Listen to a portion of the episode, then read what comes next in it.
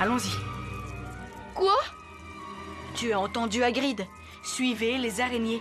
Mais elles vont vers la forêt interdite Pourquoi des araignées?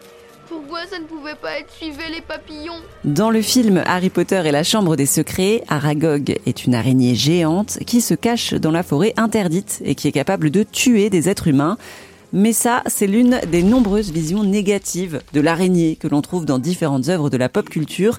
En réalité, les araignées n'attaquent jamais, elles se défendent. Et d'ailleurs, en plus de manger des insectes, les araignées se mangent entre elles. J'ai demandé à la biologiste Christine Rollard pourquoi cette espèce se régule de cette façon. C'est des animaux qui sont, pour la grande majorité euh, des espèces, hein, des 51 000 espèces, solitaires. Donc c'est des, prédatrices solitaires. Et dans leur proie, il y a beaucoup d'insectes, pour la majorité d'entre elles, mais il y a bien évidemment aussi d'autres animaux qu'elles peuvent rencontrer, euh, soit qui prennent dans leur toile, soit euh, qu'elles rencontrent en errant, en se déplaçant sur différents supports. Et ça peut être d'autres araignées. Mais il n'y a pas de reconnaissance dans une même espèce. Il n'y a pas de reconnaissance même dans les autres espèces. Donc ça fait partie de leur mode de vie. C'est inscrit comme ça, génétiquement. Donc du coup, oui, des animaux prédateurs, comme les araignées, mais comme d'autres groupes d'animaux, peuvent se manger entre eux. C'est tout à fait naturel. C'est pas quelque chose qui euh, se fait, voilà. Mais c'est tout à fait naturel. Et ça fait de l'autorégulation des populations. Ce sont des, animaux solitaires, donc, mais comment ils font pour se reproduire? Alors, à un moment donné, quand même, parce qu'il y a mâles et femelles, les mâles, donc, effectivement, partent à la recherche de femelles. Hein. Et là, euh, au niveau évolutif, les, les mâles ont développé différents types de stratégies d'approche, on va dire, pour diminuer un peu l'agressivité naturelle des femelles et pouvoir être pris pour un partenaire éventuel et non pas une proie potentielle. Donc du coup, certains euh, vont faire des tiraillements de fils sur des toiles, vont tapoter des petites fils avertisseurs euh, à l'entrée d'un tube, vont euh, faire des danses nuptiales, vont faire des tapotements au sol pour faire un peu de, de vibration, un peu de musique, de tambourinage.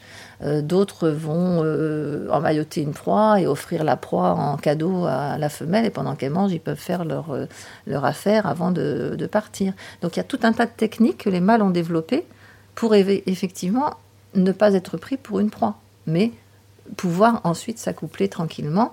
Quelquefois, ils sont mangés après l'accouplement, ça fait partie effectivement du fonctionnement, mais quel, que soit le résultat, de toute façon, le mâle meurt après la phase de, de reproduction.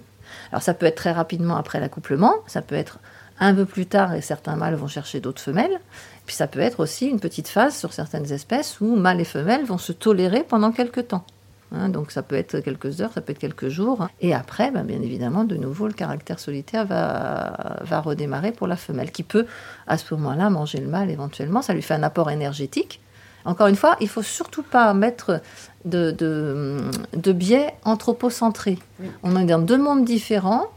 Ça se mange, c'est comme ça. On apprend à connaître les autres animaux qui nous entourent et les autres organismes sans y mettre en fait de sentiments humains. Donc, euh, méchant, gentil, etc. Non, ça n'existe pas dans ces, dans, ces animaux-là. Donc, bah, ça se fait, ça se fait, c'est comme ça.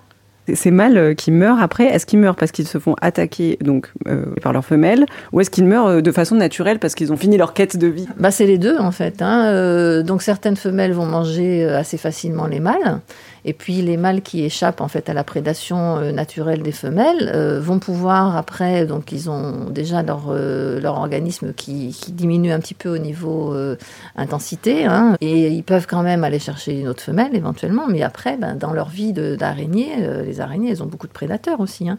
Déjà elles-mêmes, hein, même espèce ou d'autres espèces, d'autres arachnides, on est dans des animaux qui sont des arachnides, donc il peut y avoir des scorpions, il peut y avoir d'autres animaux comme ça qui sont proches, qui peuvent aussi manger des araignées.